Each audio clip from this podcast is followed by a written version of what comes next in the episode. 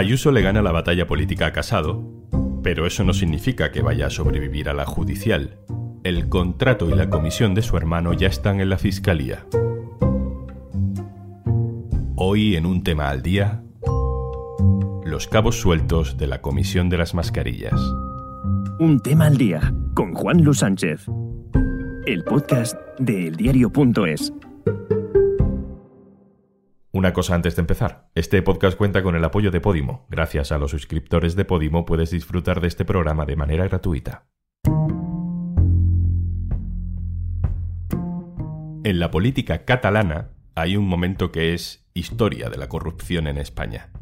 24 de febrero de 2005 encara que sigui expresada en termes absolutamente correctos. Hay un debate un poco tenso, incluso en términos personales, entre Artur Mas, entonces jefe de la oposición, y el presidente de la Generalitat, Pascual Maragall.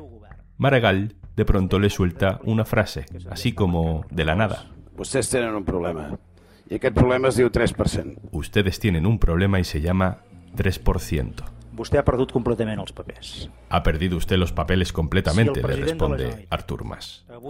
Pocos entendieron a lo que se refería Maragall y por qué Artur Mas se puso tan nervioso, porque no sabíamos lo que sabemos ahora sobre el cobro de comisiones ilegales en la obra pública durante el gobierno de Puyol, un sistema que por supuesto no era exclusivo de Cataluña.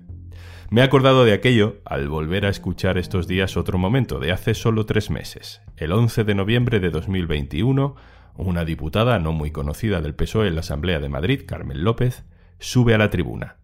Aquel día están hablando de los contratos hechos por el gobierno de Ayuso durante la pandemia. Y dice... Yo le he dicho más de una vez, lo que haya que hablar, lo hablaremos. Pero dedícase ustedes al hermano de la señora Ayuso, que sí que se dedica a ir por los hospitales, a sugerir a las unidades de contratación a qué empresa hay que contratar. Y además, señora, le recuerdo... Señora diputada, vamos la que le interrumpe es la presidenta de la Cámara, del PP. Está haciendo usted alusión directa a un familiar de un diputado de la Asamblea. Y además, señora, hombre, le recuerdo, señora diputada, vamos a parar el tiempo. Que es que señora, le tuvimos señora que López, denunciar las no tiene. Señora López no está en La diputada suelo. acabó expulsada del Pleno. Aquel episodio pasó un poco desapercibido. Unos días más tarde, el diario.es publicó las sospechas que había sobre un contrato de mascarillas adjudicado a un amigo de los Ayuso. Y aquí estamos, tres meses después, mientras el Partido Popular se autodestruye, porque la situación es muy grave, porque nos estamos desangrando. Si tiene que haber dimisiones o no el PP, se tendrá que ver en estos días, pero desde luego lo que no puede pasarse por alto ni quedar gratis es haber causado este perjuicio a la Comunidad de Madrid. Tendrá que decir el partido qué, qué quiere hacer. Desde luego la situación es insostenible. Nos vamos desintegrando y hace falta un giro absoluto. Las decisiones eh, hay que tomarlas cuando es imprescindible hacerlo y en este caso en mi opinión es imprescindible hacerlo. Serán decisiones complejas, pero creo que deben ser urgentes.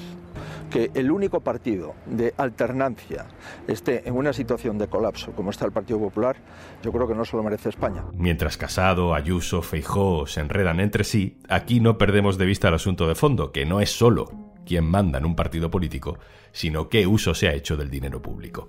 José Precedo, director adjunto del diario.es, hola. Hola, ¿qué tal?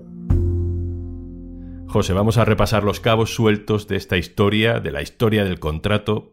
Lo primero, ¿Qué tipo de contrato es este de urgencia que permite adjudicar algo por 1,5 millones de euros, que es mucho dinero? Pues la vía de urgencia es un canal que se habilitó a través del estado de alarma para que en el momento en el que con más fuerza sacudía la pandemia a España se pudieran agilizar los contratos de compra de material sanitario, vista la urgencia que había en los hospitales. Y lo que hizo el gobierno fue facilitar que las distintas administraciones pudieran contratar sin tanto papeleo y sin tantos controles para que ese material pudiera llegar cuanto antes. Eso es lo que facilita que se puedan adjudicar contratos a dedo por cantidades de dinero que según la ley no podrían hacerse. Pues en esas circunstancias estamos, primavera de 2020, en lo peor de la pandemia, la Comunidad de Madrid cierra ese contrato de 1,5 millones por unas mascarillas que se traen de China. La empresa beneficiaria de ese contrato es Priviat Sporting, ¿Qué sabemos de esa empresa? Pues sabemos, lo primero, que es una empresa de un amigo personal de los Ayuso, un amigo desde la infancia del pueblo de los Ayuso, donde ya los padres de ambos eran amigos y que se dedicaba, según nosotros revisamos cuando iniciamos la investigación allá por el mes de octubre-noviembre, al negocio textil y a las actividades de ganadería. Eso era lo que figuraba en su actividad social en el registro mercantil. Después de recibir el contrato, cambió su CENAE, su actividad, también al área sanitaria. Y el vínculo es la relación de amistad que, según nos han contado muchos testigos en el pueblo de Ayuso y también de Daniel Alcázar, tienen ambas familias desde hace muchos años. Daniel Alcázar es el propietario de esta empresa adjudicataria y amigo de los hermanos Ayuso.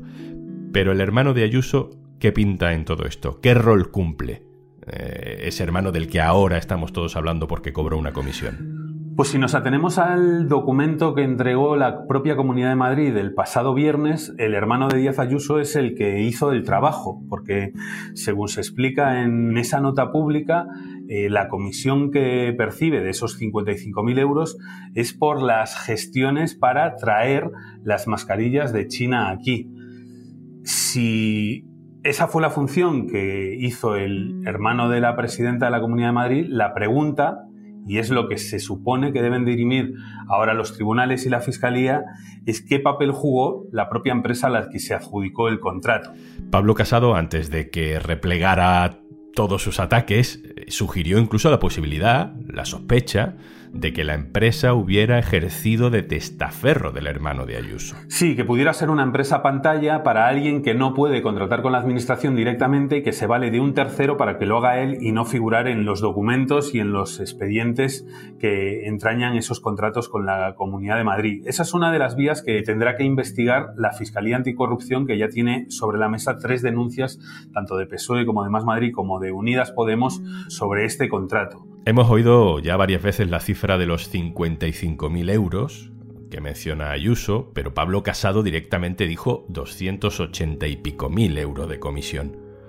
¿Por qué esa diferencia? ¿Qué cambia según las versiones? Pues Isabel Díaz Ayuso no dijo que su hermano cobrase solo 55.000 euros de esa empresa. Lo que viene a decir en esa nota pública es que por ese contrato directamente de ese contrato, él recibe una comisión de 55.000 euros por las gestiones que supuestamente habría hecho en China. Pero admite otros tres pagos de la misma empresa a su propio hermano. Y esos tres pagos no los identifica ni da ninguna pista sobre ellos porque ella alega que forman parte de la intimidad de su hermano y que no tiene que facilitar ese tipo de información. Lo que tendrá que ver ahora los investigadores es saber en calidad de qué cobra el hermano de Isabel Díaz Ayuso de esta empresa otras tres facturas. Y si esas tres facturas son las que completan la cantidad desde los 55.000 euros que admite la presidenta que cobró su hermano a los 286.000 euros que según la dirección del PP y su propio presidente Pablo Casado cobró como comisión su hermano por haber logrado el contrato de 1,5 millones de euros para traer mascarillas y vendérselas a la Comunidad de Madrid. José, yo sé que esto no lo sabemos, pero bueno, eh, ¿cómo puede haber sabido Casado lo que cobró o no cobró el hermano de Ayuso? Sobre todo si el espionaje mm, del que Ayuso se siente víctima no se llegó a producir. Lo puede saber siempre y cuando alguien que conozca esas operaciones se lo puede hacer llegar. Pablo Casado no ha facilitado en ningún momento cuál es la fuente de la información que les pone sobre la pista al partido sobre un posible caso de corrupción descartando al propio Tomás Díaz Ayuso, descartando a la propia empresa, pues los únicos que pueden tener esa información son o bien funcionarios públicos que por su condición lo hayan visto, o bien personas que trabajen en bancos o que trabajen incluso en la propia empresa y no sean el empresario o, o que hayan visto simplemente pasar por delante de esos movimientos.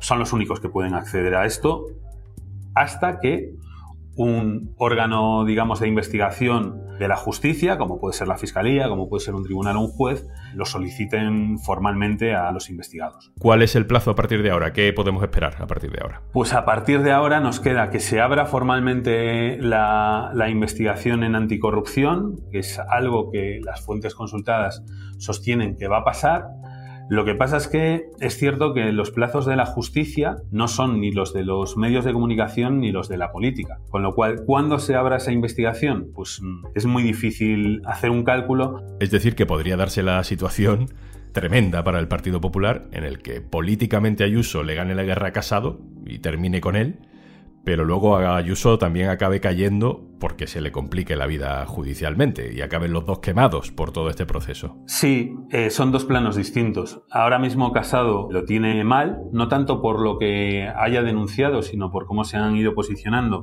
los círculos de poder del Partido Popular, no solo los varones, sino determinados aliados mediáticos. Ahí Casado lo tiene peor, pero esto no significa que Ayuso vaya a salir libre de todo esto al menos políticamente, porque de la propia investigación van a emanar datos previsiblemente que va a hacer que la presidenta tenga que dar muchas explicaciones. José Precedo, muchas gracias. Gracias a ti, hasta luego.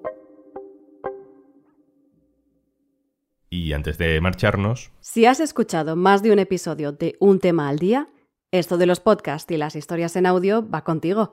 Si estoy en lo cierto, no esperes más. Suscríbete a Podimo para descubrir más de 3.000 podcasts y miles de audiolibros en español. Entra en podimo.es barra al día y consigues 60 días de prueba gratuita en Podimo, sin interrupciones ni anuncios, sin compromiso. Puedes cancelar cuando quieras. Esto es un tema al día, el podcast del diario.es. Puedes suscribirte también a nuestro boletín.